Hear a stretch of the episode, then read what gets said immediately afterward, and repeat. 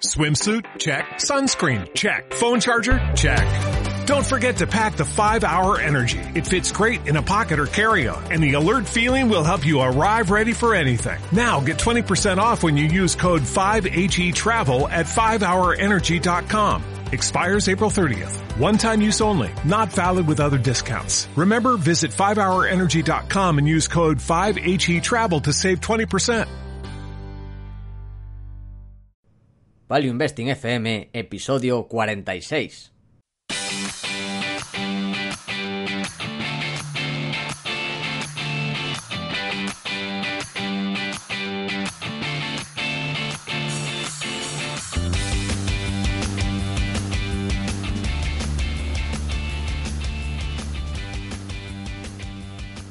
Hola, soy Paco Lodeiro.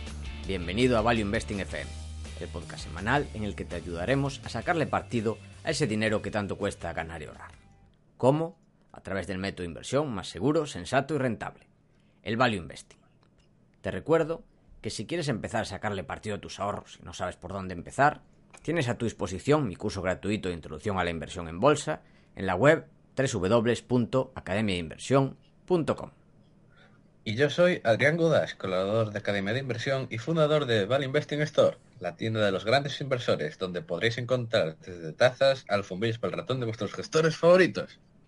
Y esta semana tenemos otra vez nuestro consultorio bursátil, donde respondemos a todas las preguntas que nos enviáis, que cada vez es más duro reunir, porque ya son un montón de mensajes en todo en YouTube, en, sobre todo en iBox, que es donde principalmente nos escucháis. Puf, ahí tenemos un montón que hay que ya dentro de poco le vamos a tener que empezar a filtrar porque es que se nos va de madre. Y bueno, vamos a empezar aquí con un par de preguntas para Paco. Y es que Joaquín nos dice que está muy interesado en la formación, pero se ha perdido la oferta del sexto aniversario. ¿Vas a hacer oferta en Black Friday? Pues esa es una buena pregunta. Pensé en hacerlo, pero es que como no me gusta especialmente el Black Friday, cómo está constituido como forma de consumismo, digamos, mmm, no sé cómo definirlo, Adrián. O sea, comprar lo que no necesitas es casi Black Friday. Entonces, pensé, lo, lo, que pasa es que se me ocurrió después hacerlo el jueves, hacer una oferta el jueves y que se acabase antes de Black Friday Eh, como contraposición. Pero ya se me pasó el día, se me ocurrió en Black Friday. se te ocurrió el viernes. Sí, así que no, no hago oferta en Black Friday, pero haré una oferta en Navidad. Así que quien no tenga prisa, pues puede aspirar a mi oferta de, de Navidad. Y otra pregunta que yo creo que es mejor que la respondas tú, que eres Sí. especialista, que nos dice Francisco Lerín, que él es de... que viven en México, y básicamente nos dice cuál es la cantidad mínima en dólares o euros que necesitamos para, para empezar en Value Investing. Bueno, eh, entiendo que es para empezar a invertir en, en Yo acciones. creo que también. Sí. Bueno, pues depende de los costes del broker. Si es un broker más caro, pues hay que tener cuidado que no te lleve mucho porcentaje de cada operación. Para empezar, yo recomendaría de giro, que puedes hacer operaciones por poco dinero, e igual 500 euros por operación, puedes empezar a... A ver, cuanto más alto mejor, porque menor porcentaje será del total de la compra o de la venta. Pero con de giro igual en algunas acciones, con 500 euros puede ser aceptable. Lo ideal es que sea más. Mm, Yo recomendaría 1000 euros. Y si tienes, por ejemplo, 1000, 2000, 3000 euros, bueno, pues no pasa nada con no tener una cartera totalmente diversificada desde el minuto uno, sino que puedes ir diversificando a medida que ahorres. Lo que no puedes pretender, o mi recomendación es no centrarte en ese dinero inicial, sino buscar ahorrar porque la inversión sirve para rentabilizar los ahorros. Y si partes de un capital muy pequeño, pues acabarás haciendo crecer un capital muy pequeño. Así que la clave no está solo en invertir, sino también en ahorrar. O sea, esto ya es más finanzas personales, pero esto es esencial si quieres acumular un capital importante, tener hacer, bueno, crecer tus ahorros. Cuantos más ahorros tengas, pues más, eh, bueno, crecerán lo mismo, pero en total será mayor. Creo que me he derivado un poco de la pregunta inicial, que es la cantidad mínima. pero bueno, así aprovecho para hablar un poco de la importancia de ahorrar, que nunca está de más y sobre todo en esta época de Black Friday, creo que viene bastante a cuento. Bueno, aquí tenemos preguntas de Graham, ¿no? Sí, tenemos varias. Vamos a. Porque luego tenemos una que no es de Graham, pero vamos a, comentar todas las de Graham eh, seguidas. Ya que. Bueno, una pregunta es eh, sobre las obligaciones, es decir, sobre los bonos. Mm. Que Graham recomienda diversificar la cartera utilizando bonos. Que, ¿Cuál es nuestra opinión? Adrián, ¿quieres empezar tú a responderla?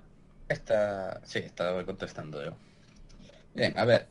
Eh, Graham sí decía que había que tener buenas obligaciones de empresas buenas en cartera, pero a ver, hay que entender un poco también el contexto en el que estamos hablando. Graham, cuando escribió esto, estaba, eran los años 30, si no me equivoco. Eran otros tiempos, o sea, no había la cantidad, no tenías constellations, ni MTIs, ni negocios así súper bonitos, buenos que crecieran, él hacía deep value, compraba cosas sencillamente tiradísimas de precio. Entonces tenía bastante, quizá más sentido comprar bonos. Que era básicamente, de hecho, hasta, hasta prácticamente con Graham, inversión sensata solo se pensaba en bonos, de hecho. Hmm. Bueno, creo que se escuchó un poco mal esto. Eh, ¿Sí? pero bueno, dice Adrián que la inversión sensata son o eran antes de la época de Graham, bonos. Son los bonos, decía, los caballeros invierten en bonos y no en acciones, o una cosa así. Eh, y a ver, también luego la rentabilidad que daban, pues no es la que dan hoy, o la que daban en los 70. Hmm. hoy, vamos a ver, tipos bajos, es decir, son enanas. O sea, lo de los bonos soberanos es que es de chiste. Exacto. Entonces, no, no tiene sentido. Para mí tener bonos ahora mismo no tiene más mínimo sentido.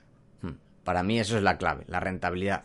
Si hay bonos que te dan un 5 o un 6% con relativa seguridad, vale, puede tener sentido. Pero a día de hoy, que no te dan nada, que te dan entre el 0 y, bueno, entre el 0 o entre negativo y entre el... Negativo, ya. Entre negativo, sí. Y, y el 1%.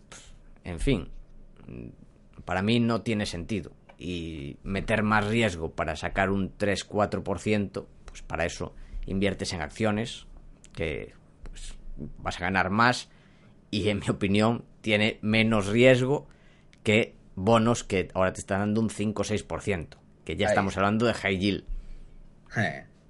Y esto nos lo preguntaba Pablo Yáñez. Sí. Y ahora de... Uf, no encuentro el nombre. Fabio Rodono. Fabio Rodón nos hace aquí un montón de preguntas sí. relacionadas con Graham. Y es, eh, Graham habla de la técnica de promediar costes monetarios comprando continuamente acciones de una empresa, analizada positivamente independiente de la andadura de su cotización. ¿Tú aplicas este método? Hmm. De diversificación temporal. Pues mm, a una empresa no. O sea, yo voy ahorrando y voy comprando, pero lo hago en relación a la valoración. Si considero que, que una empresa tiene más potencial que otra, compraré la empresa que yo, bueno, que tenga en mi radar con mayor potencial. O sea, no lo hago independientemente de la andadura de la cotización de la empresa. Siempre en relación a la valoración y en relación al resto de potencial de mi cartera o de mi lista de seguimiento, por supuesto. Y también la otra pregunta es, la que tiene la eterna duda de si comprar la vivienda principal y bloquear uno de sus ahorros en activo que no genera renta, o justamente invertir inteligentemente esos ahorros. Hmm. Esta es una muy buena pregunta, porque también Lynch recomienda primero comprar vivienda. Y de hecho, yo, aunque voy a responder otra cosa, yo compré vivienda. En general... Fue un caso especial. Claro, exactamente. ¿Cuándo comprar vivienda? Pues cuando vas a estar, por lo menos en un lugar bastante tiempo, va a estar asentado en un lugar, y esa vivienda es, mm, digamos, está por debajo de tus posibilidades, que el problema es que la gente Claro. compra Eh, la vivienda de sus sueños y además paga bastante por ella. Si tienes una vivienda que es barata y bueno, mm, digamos vas a vivir ahí y, y es de bajo coste, o sea, no solo barata, o sea, comprarla, que sea ya barata y además por debajo de su valor intrínseco. Que eso sería barata, pero barata en relación a lo que puedes permitirte. Ese es el problema. La gente vive en la casa que quiere vivir, Desde pero el principio. desde el principio. Ahí está. Y, Estoy totalmente de acuerdo, que ese es el problema. y es un gasto muy, muy importante. Que sí, también te da una satisfacción eh, muy grande llegar a tu casa y estar en una casa muy buena. Vale, pero es un sacrificio que hay que hacer de cara al futuro. O sea, tú estás sacrificando eh, el presente para tener más ahorros y capitalizarte y poder tener una vida mejor en el futuro. Esta es mi opinión. Luego cada uno que, bueno, que haga lo que quiera, pero mi consejo es gastar en vivienda eh, lo mínimo posible y si compras, que sea algo, pues, por lo menos si estás al principio de tus ahorros, pues gastar lo menos posible. Es, es difícil, es difícil, pero es mi consejo. Otra duda de Graham es si trabajas en tus carteras al 100% con acciones o si como aconseja Graham tienes al menos un 25% de obligaciones. Hmm. Ya lo hemos contestado, Sí, el tema de las obligaciones. Sí. Y por última, Dios mío, venía potente. Hmm. Sí, a ver, Eh. Fabio ha leído a Graham y tiene muchas dudas, es, Hmm. es normal. Y- Y por último dice, ¿inversor defensivo o emprendedor? Entiendo por tus vídeos y conferencias que eres más bien emprendedor, ¿correcto?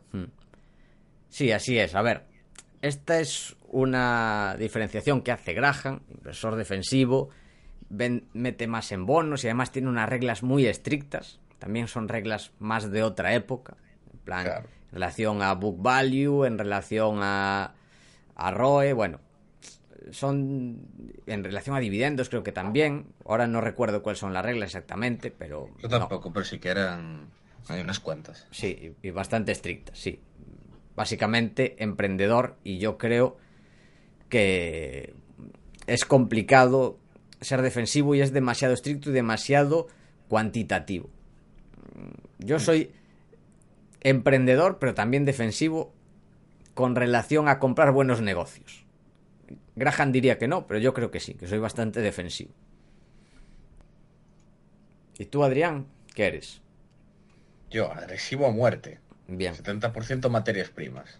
Todo por debajo es para aficionados. Bueno, la siguiente pregunta de Montserrat, que nos pregunta qué implicaciones tiene para una empresa cotizar en bolsa. Adrián, ¿quieres contestar o contestamos a Sí, a ver. medias? Nah, es que esto además es muy sencillo. ¿Qué implicaciones tiene? Pues básicamente, ¿para qué sale una empresa a bolsa? Hmm. Sale generalmente para captar capital Hmm, o suele ser por algún tema familiar. Mm, Simplemente un hermano o la típica empresa entre tres hermanos y uno si quiere salir y otro no, pues se hace a la bolsa, sa- se saca su parte y ya está. O quizá va algún tema fiscal en algún país, alguna cosa de estas. hmm. Y eso ya está. Sal- salen por eso, para tener dinero. ¿Y qué implicación tiene? Pues básicamente que te, te van a vigilar un poco más y te van a pedir unos estándares de dar información. En No es algunos como casos... la época de Graham. Hmm, Que sí, antes de la época de Graham era... eso era la selva, eso era... sí, sí. Antes de la eh, Securities Act, no, ¿cómo se llamaba? Security Act, sí, sí. Security Act, La, ¿no? del 31, es la del 31, sí. Sí, la que participó Antes Graham eso- en ella, sí. Exacto. Que la hizo Roosevelt. Antes de eso, buf, eso es que era... eh, no había datos, o sea, literalmente era, era las acciones se movían a base de de bulos y de rumores y de y poco más. Sí, algunas pagaban dividendo, la gente mira un poco eso, pero... Eh, sí, la gente mira mucho el dividendo y poco más. Hmm. Y bueno, también comentar que, sobre todo entre pequeñas empresas, también pueden salir a bolsa porque da confianza. Porque tienes que dar tus datos, tienes que publicar tus cuentas. lo hacen las japonesas. Hmm. No, pero no solo. En, no creas, ¿eh? lo hacen muchas empresas. Porque... ¿Lo hacen más sitios? Sí, sí, en todo el mundo. O sea, si es una empresa cotizada, pues puedes ver eh, sus cuentas, puedes ver que está saneada y te da más confianza a la hora de contratar con ella. Hmm. Eso sí, si las cuentas son buenas y bueno, es una empresa saneada, hmm. claro. Si quieres contratar con una empresa y dices, vale, pues vamos a mirar, vale, no, no para de perder dinero, no para desplomarse, cuál es la confianza. Esto, de que salgan a cotizar por confianza, esto sé que lo hacen mucho en Japón. Hmm. En Japón sí que cotiza a todo trapo. No, a ver, en Japón es más aún en Japón son participaciones cruzadas ya. Sí, sí, que eso es una locura, que todas tienen acciones de otras. Sí, de sus proveedores, de sus clientes. No, no, es que Japón a mí me parece el país más distinto hmm. que hay para invertir en todo el mundo desarrollado. O sea, hmm. pero me parece una cosa tan distinta hmm. de que tienes que poner a leer sobre, sobre, el país, porque es tan distinto. Y bueno, ahora tenemos una, una típica pregunta que mucha gente se hace ahora de Juan Blanco, que bueno, nos dice que para no mirar cada día las cotizaciones, pero enterarnos cada una de nuestras acciones en cartera, si tiene una caída o subida en el día grande, ¿qué herramienta usáis o conocéis para ello? Hmm, vale. A ver, yo uso eh, Guru Focus, pero uso el Premium. Pero hay otras alternativas gratuitas ejemplo Yahoo Finance. ¿Tú cuál utilizas, Adrián? Yo, hmm. en Investing, miro las cotizaciones y ya está. Hmm. También. Pero puedes poner, seguramente en Investing puedes poner alerta. Si esto cae de tanto. Pero, pero es que nunca he visto el botón y me da pereza. No, no le veo. No le veo la ventaja, entonces. Bueno, pero seguro que se puede. O sea, esto se puede en un montón de, de plataformas. O sea, que no hay problema. Tú tranquilo que esto, eso arregla fácil el problema. Sí, pues eso, Investing, eh, cual dije antes, Yahoo Finance, bueno, GuruFocus, mm. no sé si la versión gratuita se podrá, posiblemente. Mm. Bueno, hay muchas alternativas, incluso Google Finance, es posible que se pueda. En fin. Y la siguiente pregunta me gusta mucho porque desde hace un tiempo lo noto, que he mm. creado la materia prima Fiber Hmm. La Mining Fever en España. Cada vez más gente mira minas. Venga, pues esta pregunta es de, bufar, como digo, R-O-F-H-H-H. ROF. ROF. ROF. ROF. Sí. Que te pregunta sobre Mandalay Resources. ¿Qué opinas? A ver, Mandalay yo no la... La estaba mirando justo ahora mientras empezábamos el programa. A ver, no, lo típico que miras la presentación, a ver qué, que, tiene o qué hace.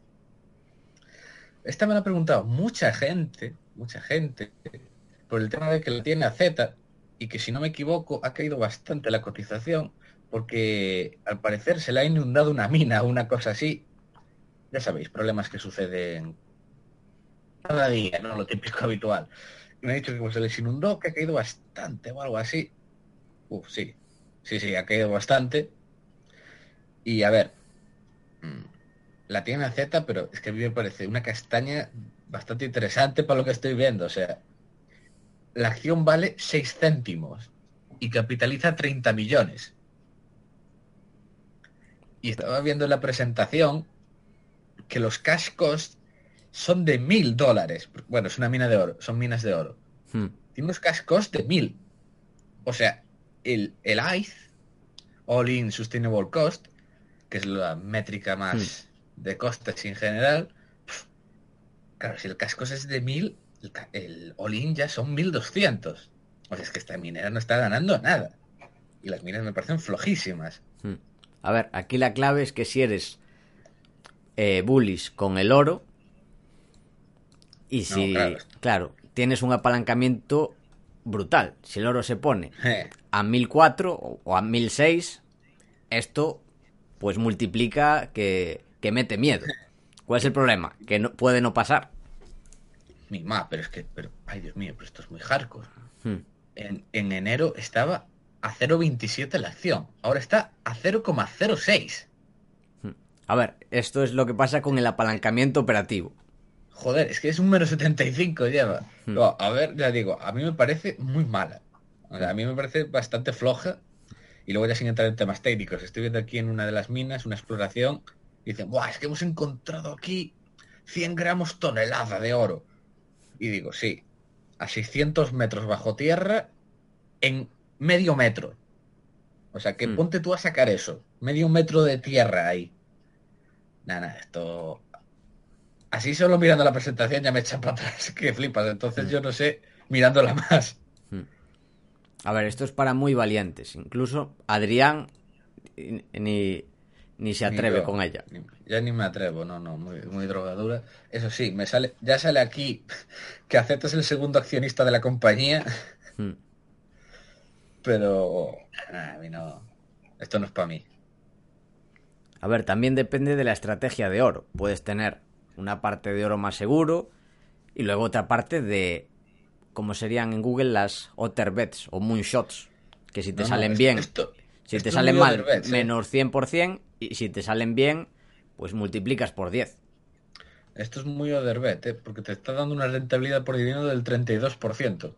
Hostia. No, esto, esto a saber cómo, es que, no, es que la caída es muy, muy colosal, ¿eh? Hmm. Pero A ver. a mí no, Si están Nah, desde AZ, seguro que algo saben. algo sabrá. Hmm. Y pasamos ya de minas, volvemos a cosas más normales. Mm, bueno, otra típica pregunta de José Vicente Monto, Montoliu. ¿Cómo se dice? Montoliu. Montoliu. En, en eBay, en Interactive Brokers, cuando tenemos una cuenta en euros, lo típico, ¿no? Aquí, ¿qué es mejor para comprar acciones americanas? ¿Comprar dólares o que eBay te preste los dólares y pagar intereses? Bueno, A ver. Adrián, ¿quieres responder? No, a ver, yo, ¿qué, qué voy a decir? A Yo ver, compro dólares, o sea, no, yo paso a endeudarme para estas cosas. claro, o sea, esto es apalancarse. No, si tienes el dinero en euros, pues no tiene sentido. Compras dólares, porque si no tienes que pagar intereses, y eso es un coste. ¿Para qué asumir ese coste? Yo no, no he entendido bien la pregunta. Hmm. O sea, para mí no tiene sentido. No te apalanques, hombre, no hagas el cafre. Hmm. Y luego otra pregunta que sí que la, tú la, esta sí la puedes contestar tú porque yo el libro no lo he leído. Es básicamente su- la opinión sobre en bolsa invierte en valor. Que Es el libro de Jean Marie Belliard, Hmm. que de Sebastián Schaffner. Hmm. ¿Qué tal está? Yo no lo he leído. Hmm. Entonces, no sé qué quieres, si quieres decir algo. Sí, a mí el libro me ha gustado bastante. No lo metería en mi top, pero bueno, está, está muy bien. Sí que lo recomiendo sin duda. Cuenta bastantes historietas mm, de su, a lo largo de su vida. Tiene una visión sobre el oro, que es poco Sí. común. En Eso es lo que me ha dicho el mucha mundo gente. que Es lo, más, que es lo más interesante del oro. Todo lo que cuenta de él. Mm. Digamos que es lo más diferente. Luego cuenta también sus historias de algunas inversiones. Va, está, sí, yo lo recomiendo sin duda. O sea, yo no creo que nadie se arrepienta de leerlo. No es un libro que diga que es de los mejores, pero sí, un muy buen libro. Bueno, Adrián, una pregunta que es para ti, de la materias primas Fiber. En, con- en una materia prima que creo que te gusta, que es el uranio, pero aquí una tesis, bueno, o, o te preguntas sobre tu opinión sobre una tesis bajista de disrupción tecnológica que puede afectar al mercado, que es el torio, que se baraja como posible sustituto del uranio. Y bueno, no sé qué opinas. Esto lo. Cuando. No, Bueno, es de- cuando- Pues antes de nada es de Alex. Bueno, lee tu. eh, porque está escrito en. En no código sé- Millennial. Código, mire, no sé si es Está- AlexGod04 o AlexGodo Alex- 4. A- Alex God 04, ya está. Sí, venga. El código Millennial. Eh, muy buena pregunta. Yo lo- esto del torio lo vi ya hace mucho tiempo, 10 meses o así. Y que sí, que se baraja como sustituto del uranio. Pero a ver, es como en todo. ¿Cuántos reactores de uranio se están construyendo? 50. ¿Cuántos de torio? Ninguno. la típica cosa que se baraja, pero está todavía en experimentación. La típica cosa que se hace en laboratorios universitarios como el MIT, que se estudian estas cosas. El MIT, por ejemplo, también está desarrollando un, un reactor de fusión. Y ya dice que eso como mínimo 15 años le hace falta. Y esto del torio igual, o sea. O sea, nada, nada. O sea. La típica cosa que necesita muchos años, o puede que ni lo llegamos a ver porque antes llegará la fusión nuclear. No se sabe, no se sabe. Pero no, no me asusta para nada. Para nada. Bueno. Entonces nada, ¿no? De momento no hay, Nada. no hay peligro. Nada, nada. Seguimos long en uranio. Como siempre, más long todavía. Perfecto. Y ahora nos pregunta por el podcast anterior, donde hablábamos de Constellation. Mm. Y nos pregunta Moncho Martínez si es solo el CEO, que es un genio, o realmente un equipo tras él. Lo pregunto por saber qué ocurriría si el tipo se pira. Muy bien pensado, ¿eh? muy bien pensado. Sí, esta es una muy buena pregunta. Porque además, creo que lo comentamos en el programa, ¿no? El tema de la cultura. Sí. Pero no Eh. sé si fue en ese programa, ¿eh? Yo creo que sí, que de hecho lo comentamos en varias empresas. La importancia de la cultura empresarial. Pues yo tengo dudas, ¿eh? porque no sé si incluso sería en otro. Sí, Y yo creo que fue con Antonio, ¿eh? Ah, pues puede ser, no sé, no me acuerdo. Bueno, pues Y, bueno, y comentado. esto lo comentamos en el podcast. No, yo creo que sí que fue en ese, pero si no, no pasa nada. Que en Constellation está Mark Leonard, que sí es una pieza clave, pero para mí mm, no es o puede no ser imprescindible. Y de hecho él ya está trabajando en ser menos imprescindible.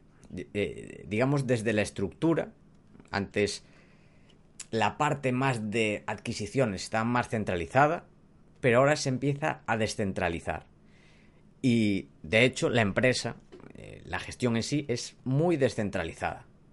Y la cultura es de, digamos, de libertad responsable, le podría llamar. Cada equipo eh, tiene libertad para seguir haciendo pues lo que lleva haciendo bien y bueno, tiene la confianza desde arriba, obviamente, tiene cierto control, pero mm, yo creo que seguiría funcionando muy bien sin él. Pero bueno, esperemos que no se marche Mar Leonard. Yo creo que funcionará mejor con él. Ahí está. Y continuamos. Estoy de acuerdo, ¿eh? Mm. Nada más que añadir. Y Pablo Ibáñez Pérez nos pregunta por una de nuestras empresas favoritas, que son el Banco Santander. Dice Mm. que está per 8. Mm, Tanto Paco como yo vamos cargadísimos de Santander, ¿verdad? Sí, así es. Llevamos comprando desde PER 12. A ver, ¿a cuánto está? Te voy a decir desde cuánto estamos comprando. Eh, está a 4 euros. Uf, nosotros llevamos comprando desde 2008 que estaba a 13. Mm. Además da dividendos en, en acciones. O sea, tienes más acciones Sí. cada vez. Es el chollo del siglo. El chollo- y cada vez que se quiere mover, que quiere comprar algo, más, más, más acciones. Mm. ¿Quiere comprar el popular? No pasa nada. Amplias capital y ya está. A ver, ¿qué pasa con los bancos? Pues que son cajas negras, básicamente. Y es muy complicado de valorar un banco. Y además, si ves mm, cosas, a ver, tampoco vamos a comentarlas, porque no creo que no viene a cuento, pero mm, a mí el Banco Santander, pues no, no me gusta nada. Ya ni como cliente. O sea, ves como algunas cosas que hacen con los clientes y no, no, no, no se me ocurriría ser accionista del Banco Santander. Ya solo por eso. Y además que me resulta muy complicado decir lo que vale. Y el PER, pues bueno, puede ser per poco más de 8, pero me da igual, como si fuera per 4. También, ¿cuál era el PER del, del Banco Popular? Que no, no estoy diciendo que sea un caso similar, ni mucho menos, pero digo que es una caja negra y no, no meto ahí mi dinero. Una caja negra que además no me gusta cómo trata a sus clientes. Algo que añadir, Adrián. No acentuar. Bueno, esta es una pregunta que puedes responder tú, Adrián, que es de Brookfield, que ha estudiado Juan, Juan FR la compañía y que ha tomado posiciones importantes en BAM y BPR. Y le interesa, bueno, nuestra opinión, que va a ser la tuya, sobre Brookfield. ¿Qué opinas? ¿De Brookfield, de BAM, de BPR, de algún otro otra parte de Brookfield? Sí. Eh, a ver, si alguno quiere mirar a Brookfield, ya le digo que se prepare, se coja una semana libre, un fin de así como mínimo de vacaciones, y se ponga a dedicar varias horas, porque es que es una locura el grupo. Es tan grande y tantas cosas distintas que es que es un locurón. Locurón. Te tienes que ver primero BAM, luego tienes que ir a las cuatro filiales cotizadas, tienes a través de BAM que ver todas las cosas que no tiene listadas y otros fondos de private equity. Pues es un locurón, locurón. A mí me gusta mucho Brookfield, la verdad. El problema que le veo es que quizás sea algo más cíclico de lo que nos pueda parecer. ¿Por qué? Sencillamente viendo la cotización, tú ves la hostia que se comieron en 2008 o que se comieron en 2015, cuando también parecía que entrábamos en otra recesión que caía China, que caía tal, y se, y se las pega bien. Y, uff, tiene justamente lo que tú has comprado, que es BPR, que es Brookfield Properties, es lo que menos me gusta de todo el negocio. El Properties, que es básicamente mm. oficinas y retail. Mm. Y buf, a mí lo que me cunde muchísimo más son las otras patas que tiene. Por ejemplo, a mí el que me gusta mucho es el infraestructura, que es, uf, no me acuerdo el ticker, infraestructura mm. que básicamente, por ejemplo, tiene la red, dice, tiene activos que son espectaculares, como la red de distribución eléctrica en Reino Unido, puertos de carga de, eh, bueno, sistemas de trenes en Australia para temas de minas, tiene sistemas de, están comprando a tope gasoductos, son super bullish a nivel de, con el gas natural y me gusta hmm. mucho. Y me parece una, te dan, tampoco, tampoco es excesivo, ¿eh? no es un Constellation, pero es una de estas cosas que te puede dar un 12, 15% con un riesgo bajísimo, pero bajísimo. Y luego también me gusta mucho el Business Partners que tienen ahora, de hace unos años, es, un escándalo el Business Partners. Tienes, están exprimiendo a saco TK Offshore, han comprado Westinghouse, que es de gestión nuclear, tiene yo que ser red de gasolineras, o sea, en dos años ha duplicado. Hmm. Y ya te digo, para mí mis partes favoritas, el infraestructura y el business. Luego también está el de renovables, que está bastante bien, pero, es que depende, es casi todo hidráulica y depende, ya te dice, es que, bueno, es que este cuarter producimos menos porque llovió menos. Pues, pues, vale, eso no puedes hacer nada. Hmm. Entonces, a mí me parece muy interesante, sobre todo esas dos patas, y vamos, cuando, si viene una recesión, una cosa así, la esta va a caer, o sea, van, yo estoy bastante seguro que cuando caiga, cae, y ahí entro a saco, o sea, pero la compro sin duda alguna, sin dudarlo. Además, lo bueno de estas es que cae y además aumenta su valor, porque a su vez estará comprando activos a precio de chollo. Ahí está.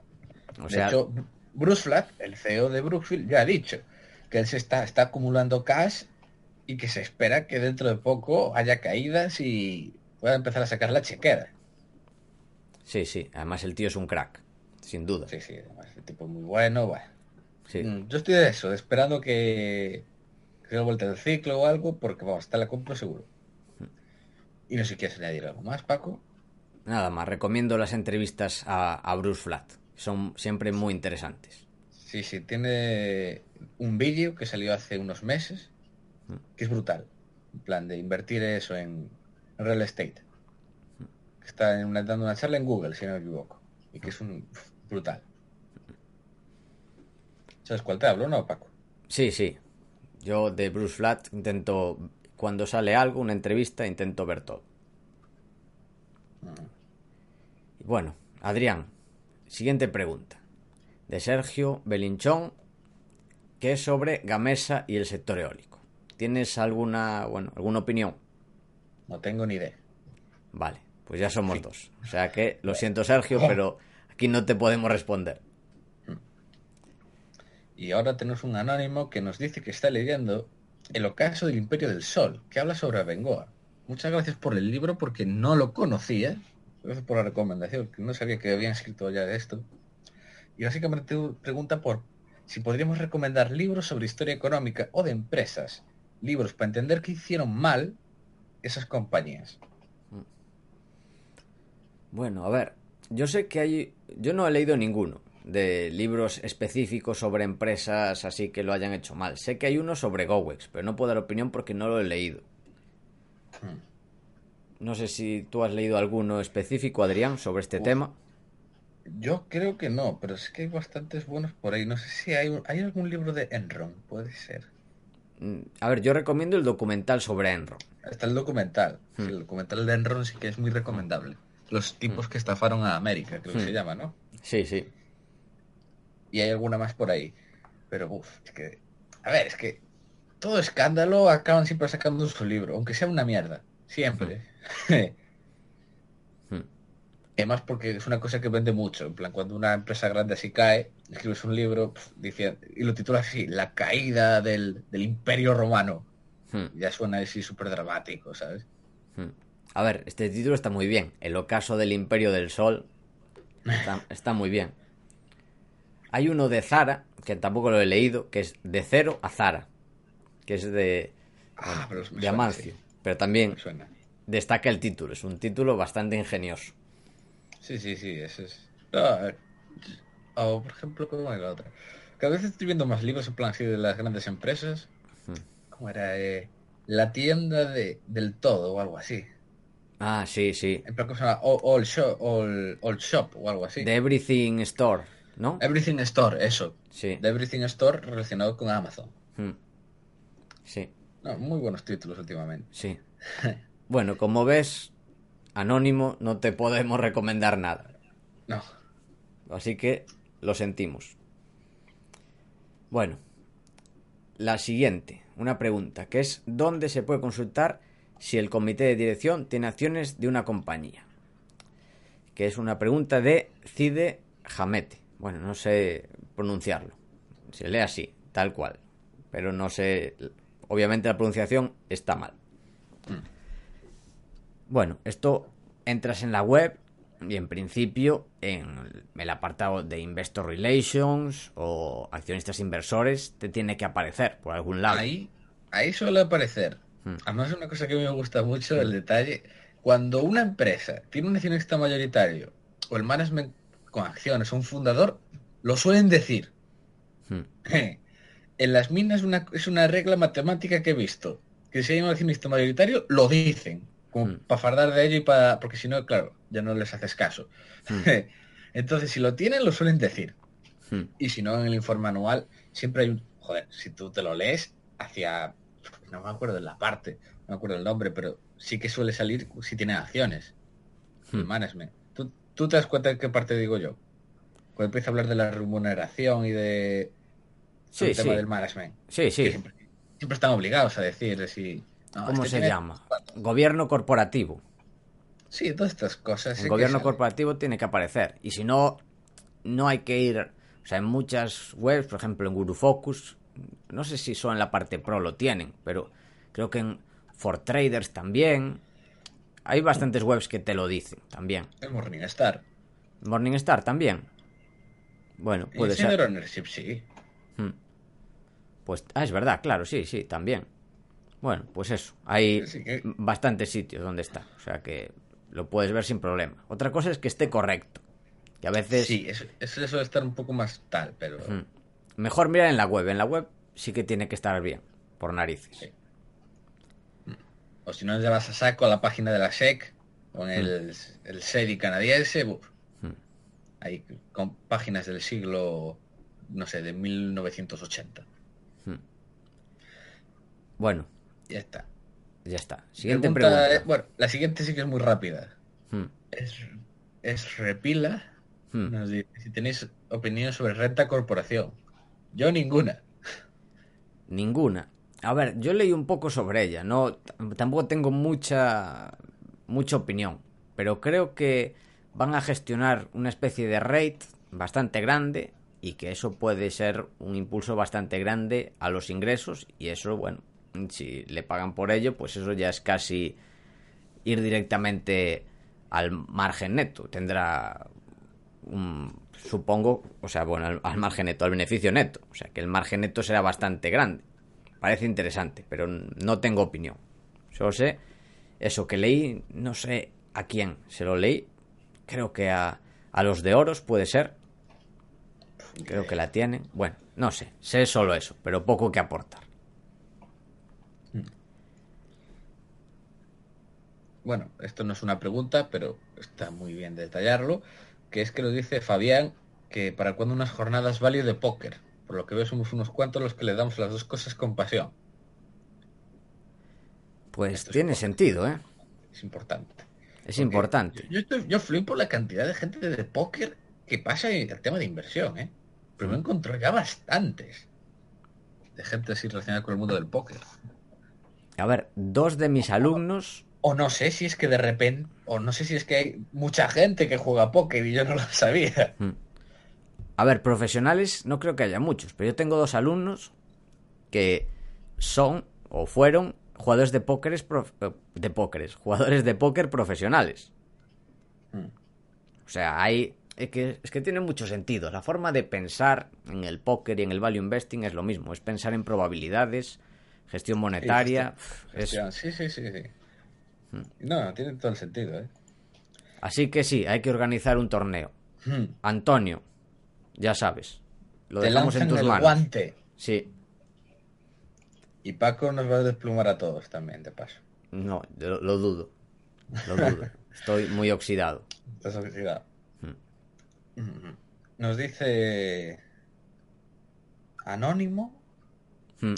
¿qué os parece la idea de inversión de Crexen que tantos comentarios ha suscrito desde que Estebanaz y el Fondo Oros la sacaran a la luz?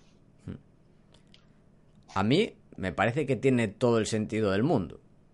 Es una típica empresa con dueño, olvidada, cuyos activos valen bastante más de lo que refleja el mercado. ¿Qué sucede? Que puede permanecer barata mucho tiempo. Es lo típico en estas empresas. ¿Qué hay que tener si se invierte en Kexen? Pues mucha paciencia. Ese es el problema de este tipo de empresas. No sé si tienes algo que añadir, Adrián. Que yo, a diferencia de vosotros, yo no invierto con chinos.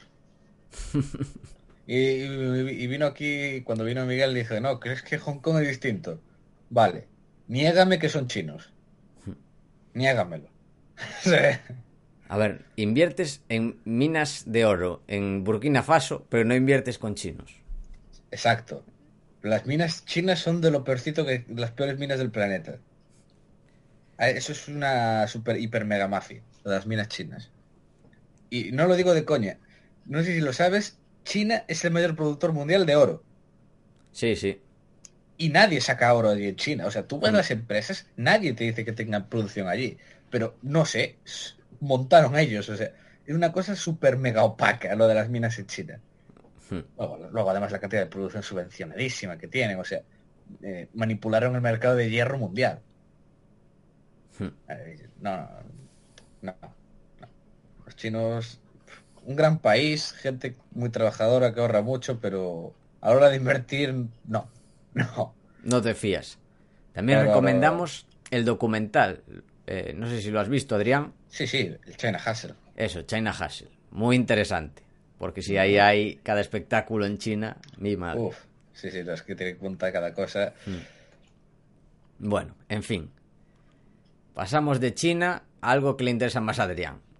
Puedes dar tu opinión de Goldfields. Es una pregunta de Jesús Higa. Sí, en este caso además está muy bien, porque esta, esta sí que la he mirado. Esta sí que la miré. Goldfields es una empresa, para empezar, tiene ya el sesgo de que es sudafricana. Que no Mm. es el mejor país del mundo ahora mismo. De hecho, yo creo que es lo más parecido a Venezuela que hay en el Mm. camino que está tomando. To- Todavía no lo es, pero pff, va, va en el camino. Mm. Y, a ver, tú la miras, pff, te parece tiradísima, pero súper tirada. Y ves que tiene producción fuera, solo tiene una en Sudáfrica y ves que tiene en LAT, en Perú, en Australia. Y dices tú, wow, qué bien. Ves a mirar tal, ves que tiene ya los costes altos. Pero ¿qué sucede? Mm, El problema es que tú ves un montón de reservas y de resources. Ves 100 millones de onzas de oro en resources. Y dices, ¡guau! ¡Qué animalada! Esto es gigante. Y empiezas a mirar. Y cuando te detallas por, por minas, ves que de las 100, 60 son de la mina sudafricana. Uno, Sudáfrica está prohibidísimo invertir ahora. Yo eso no lo toco ni a ningún precio. De hecho, luego, al terminar esto cuento una anécdota con el tema de Sudáfrica. Que, bueno, es una mina eso, que le contaba a Paco. Se llama South Deep. Está a 700 metros de profundidad, que está un poco al límite ya de una mina razonable de underground. Eh, y el coste es sobre 1300. Buf. O sea, claro, ¿qué te estoy diciendo ahí? Que esas de los 60 millones no sirven para nada. o sea, las va a sacar a pérdidas. En un país banano total. Entonces tienes que hacer todo el ajuste y valorando eso en nada. Y el problema es que si lo valoras así, que yo lo hice, claro, te sale que no está tan barata. Te sale bastante bien de precio. Porque además tienes el riesgo de que si lo quitas al ritmo de producción actual, les queda siete años de reservas. Entonces, buf, a mí no me moló nada lo que vi. Y bueno, Paco, te preguntaría Paco si quieres añadir algo, pero sé que no, No. la conoces. Cero. Nada que añadir. Nothing to add. Pues eso. Pero gracias por preguntar, Jesús Iga. Y antes de continuar, cuento un poco la anécdota esta de Sudáfrica, porque quería comentar que en todos estos años de minas y de recursos naturales, solo he visto en dos países, en dos, que una empresa diga claramente, hacemos impairment de todo lo que tenemos y consideramos que lo que tenemos ahí vale cero. Puh. O sea, que vale cero. Pero aunque tengas algo que vale cero, solo lo he visto en dos países. Venezuela y Sudáfrica. Ahí lo dejo. Ahí lo dejo. Solo lo he visto en esos dos. Y uno, bueno, era Halliburton, en temas de petróleo, y la otra era una que tiene un proyecto de exploración en, también en Sudáfrica, de oro. O, sea, de uranio, perdón. Y solo es la única vez que he visto que hagan impairment y vale cero. Nos vamos de aquí. Esto es una locura. Sí, tal cual, en plan de esto se va a la mierda totalmente. Mm. Y ahora sí, ya podemos seguir continuando. Bueno, la siguiente pregunta es de un anónimo también que trata, bueno, es sobre Interactive Brokers y bueno, ha pensado en darse de alta, pero tiene una duda sobre que en caso de fallecimiento, con el tema de la herencia, sí les crearía problemas a sus herederos con la hacienda americana. A ver, en principio, mm, depende a lo que llamemos problemas. Tú falleces, tienes tu certificado de fallecimiento, tienes tu herencia y bueno, pues nada, tú tienes que seguir el proceso. ¿Qué pasa? Obviamente se complica un poco más. No sé hasta qué punto, no lo he vivido, pero sí que se complica más y puede ser un factor a tener en cuenta. ¿Hasta qué punto? Pues ni idea. Adrián, ¿puedes ayudar en esto? A ver, no tengo ni puñetera idea de cómo va. Solo diré que, a ver, yo no, no dejaría de abrirme una cuenta solo por ese miedo. Yo en principio Ya, tampoco. A ver, a ver, dudo, dudo que te vayan a decir, no, no, no puedes sacar tu dinero. Y No, queda, atrapado con nosotros para siempre. No, No, para nada. Entonces, A ver, no te preocupes, Claro. Es algo subsanable. Tendrá un coste burocrático, pues tendrás que pagarle al abogado pues para que haga, dedique una hora más de tiempo, un par de horas para solucionarlo o lo que sea y ya está. Pero bueno, en principio mi recomendación es que tardes mucho en morirte y capitalizar mucho ese dinero y no pasa nada por pagarle un poco más a un abogado. Creo que valdrá la pena a largo plazo. Así que. Anónimo intenta eh, vivir, capitalizarte y que bueno, que eso, ese coste sea una proporción muy pequeña en relación a los beneficios de estar en Interactive Brokers a largo plazo. Ahí está. Totalmente de acuerdo. Y bueno, Y ya entramos en la fase final.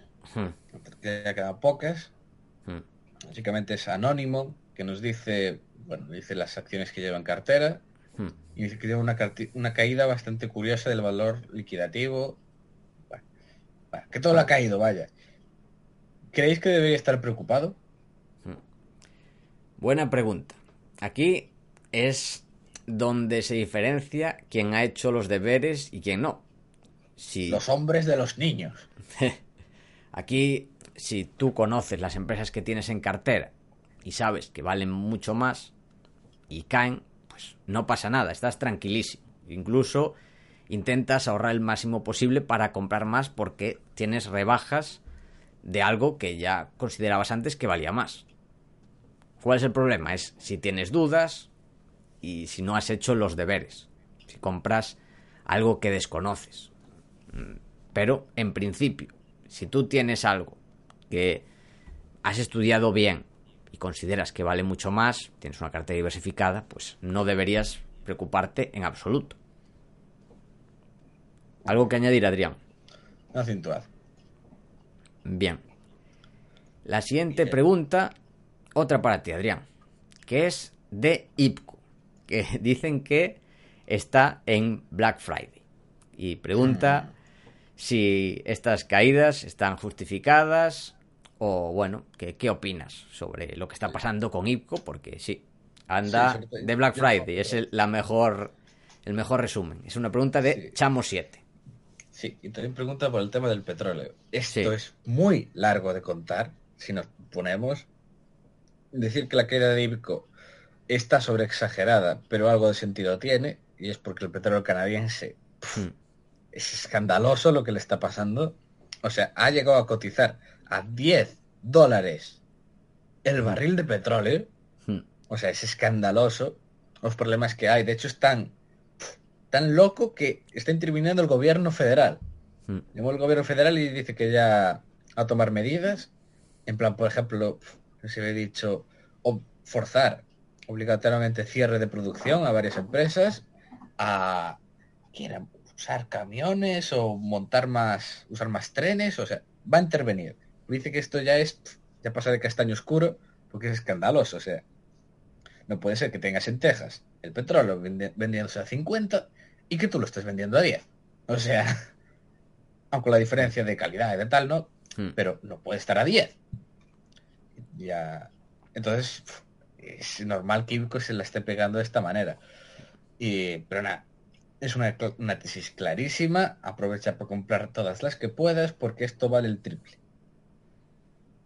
Aprovechamos también para un disclaimer de que esto no es una recomendación, aunque lo parezca. Aunque lo parezca, no lo es. No lo es. No soy CNMV. Hmm. No lo es. Y eso, compra todo el Ibco que podáis. Y en el tema ya del petróleo en general, puf, eso sí tal lo dejamos para el resumen del mes. ¿Qué te parece? Me parece bien. Que por cierto, de- IPCO, yo también soy accionista, pero esto no quiere decir que esté exenta de riesgos. Pero teniendo riesgo, me parece que en un par de años, cuando se normalice, sobre todo el tema de las pipelines, que puede haber más problemas con las pipelines, y los va a haber seguro.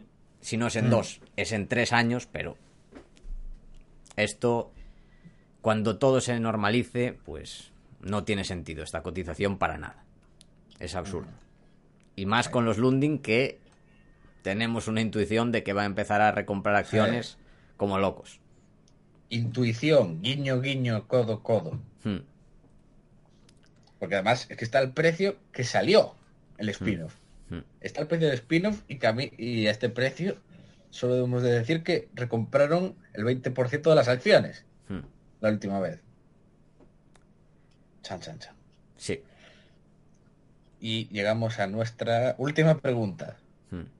que nos, la- nos han preguntado varios por él, que es por qué pasa, así de claro, qué pasa con Francisco García Paramés.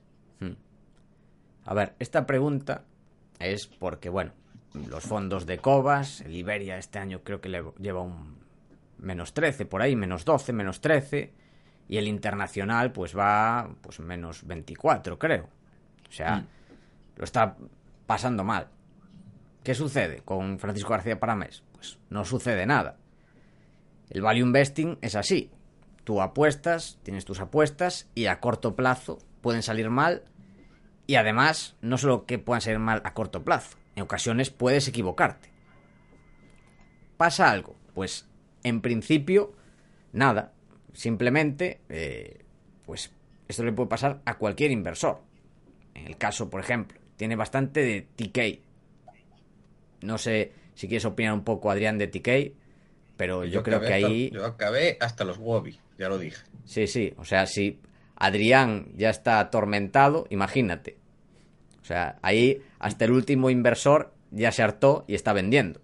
Ahí es la época donde los que más aguanten y bueno, en temas como TK es una que te puede hacer un menos 50, un menos 90, pero luego multiplicar por 20. sí, sí, sí. No, ¿Qué y pasa? además hay que decir Mm. otra cosa. Es que no es solo, porque la gente habla solo de Aricha, que fue la primera posición, ¿no? La, la Mastá, el Sí, pan, también. jajaja. Sí, sí. Pero es que TK se la ha pegado también. Dix- Dixon Scarphone, que es una de que vende móviles en Reino Unido, se la ha pegado. Hmm. Eh, se la ha pegado a esta Hostia, semana. Una de las noticias uf. del mes, Sí, Renault, sí. que fue uf, un escandalazo. Se pegó un menos 10 la acción. Es- va, es- va a ser noticias del mes. Hmm. El Renault se la comió. Se está comiendo. ay, ¿Cuál era la otra que se me ha olvidado? Ah, Bab- Babcock, creo que se dice. Hmm. Hmm. que es un contratista militar investigado por el gobierno británico. O sea, no sé, eso es como un metachiste. O sea, o sea, es que si te llamas mal con el gobierno, ¿qué haces? Entonces, claro, Es que son todas juntas, es que... no, no, es que la pasado todas juntas. De hecho, yo digo, a la gente Mm. que me pregunta le digo, es que me parece poco lo que ha caído para todo lo que le ha pasado. Sí. Porque es que le han pasado todas las malas posibles. Hmm. La única de las grandes que le ha ido bastante bien es Israel Chemicals, que no Mm. sé si tú la llegaste a tener, Paco. No, Porque yo, yo sí la tuve. tuve dudas de comprarla al final, no, y fue un error por omisión. Yo sí la tuve y fue error de vender demasiado pronto. Pero uf, esa sí que le ha ido muy, le está yendo bastante bien. Sí, sí. Y a su tercera posición esa sí que le está yendo muy muy bien. Y el problema, el problema que yo le veo es que uf, es que es una pasada las ideas que tiene. Por ejemplo, cuando tuvo Nepsu, que era un proyecto de cobre en, en Serbia, era la hostia, pero es Hmm. brutal. O, Por ejemplo, a ti que te encantan, que siempre dices las asiáticas. Hmm. Sí, sí, las que tenía O sea- eh, Fujitec y no me acuerdo cuál era. Otra que El- tenían ahí, que sí que me gustaban mucho las ideas. No, o sea, tienen ideas muy, muy buenas. El problema es que, como que las buenas tiene poco y que las malas pues se las ha comido todas, que son las grandes. Hmm. Sí, Pero o sea, bueno, le- ant- habrá que ver qué, qué sucede. yo, Yo si, yo si fuera él, me iba a un monasterio budista un mes a replantearme todo. A ¿Tú crees? descansar. yo creo que no, que tiene que seguir con lo que tiene y estar tranquilo. Seguir haciendo lo mismo y los resultados van a llegar. O sea, si invirtiera en Cobas, mi confianza sería plena. Si confías en Paramés o confías en cualquier inversor, cuando pase esto es cuando tienes que confiar más. O sea, esto le está pasando a Paramés, pero también le puede pasar a Z, le puede pasar a Valentum, le puede pasar a cualquiera. Uf, me está recordando cuando lanzó el fondo a Z. Hmm. También, ¿No te exactamente. Que Hostia, empezó tal cual. En pocos, en pocos meses se hizo menos 20 Hmm. y en dos meses se fue a más 20. O Sí, sea, sí, fue una locura 40 extrema. pun- 40 puntos en dos meses o algo así. Sí. Fue la gente No. se quedó toda flipando. O sea, no me acuerdo cuánto, pero sí, me acuerdo que fue una locura. Yo, y, yo creo que fue eso, fue de menos 20 a más 20. y esto puede pasar perfectamente con los barquitos. O sea, con lo que tiene de, de barcos, que está apostando mucho por ese sector, es una locura extrema, que te hace de menos 90 a por 20. Hmm. Y bueno, pues hay que tener paciencia. Eso lo digo a los inversores de cualquiera, de Paramés de, y de cualquier otro inversor. cuando pasa esto, lo que hay que hacer es confiar el doble. Si confías en él y si te siguen bueno, si sigues confiando de bueno, de lo que hace, sus explicaciones, obviamente. Pero en principio él siempre ha sido así. No no hay nada y ya hay que ver sus resultados. 17% anualizado en más de 20 años de cuando estuvo en Bestinver. Así que creo que poco tiene que demostrar. Y nada más, Adrián, ¿algo que añadir? No cintuad. Pues bueno, esto es todo.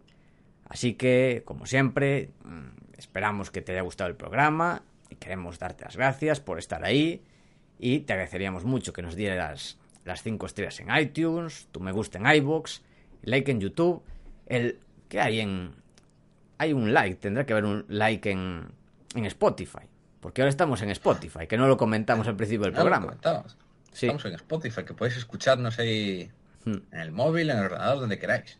Sí. Y además yo creo que es súper práctico, ¿eh? Desde hmm. Spotify. Hmm.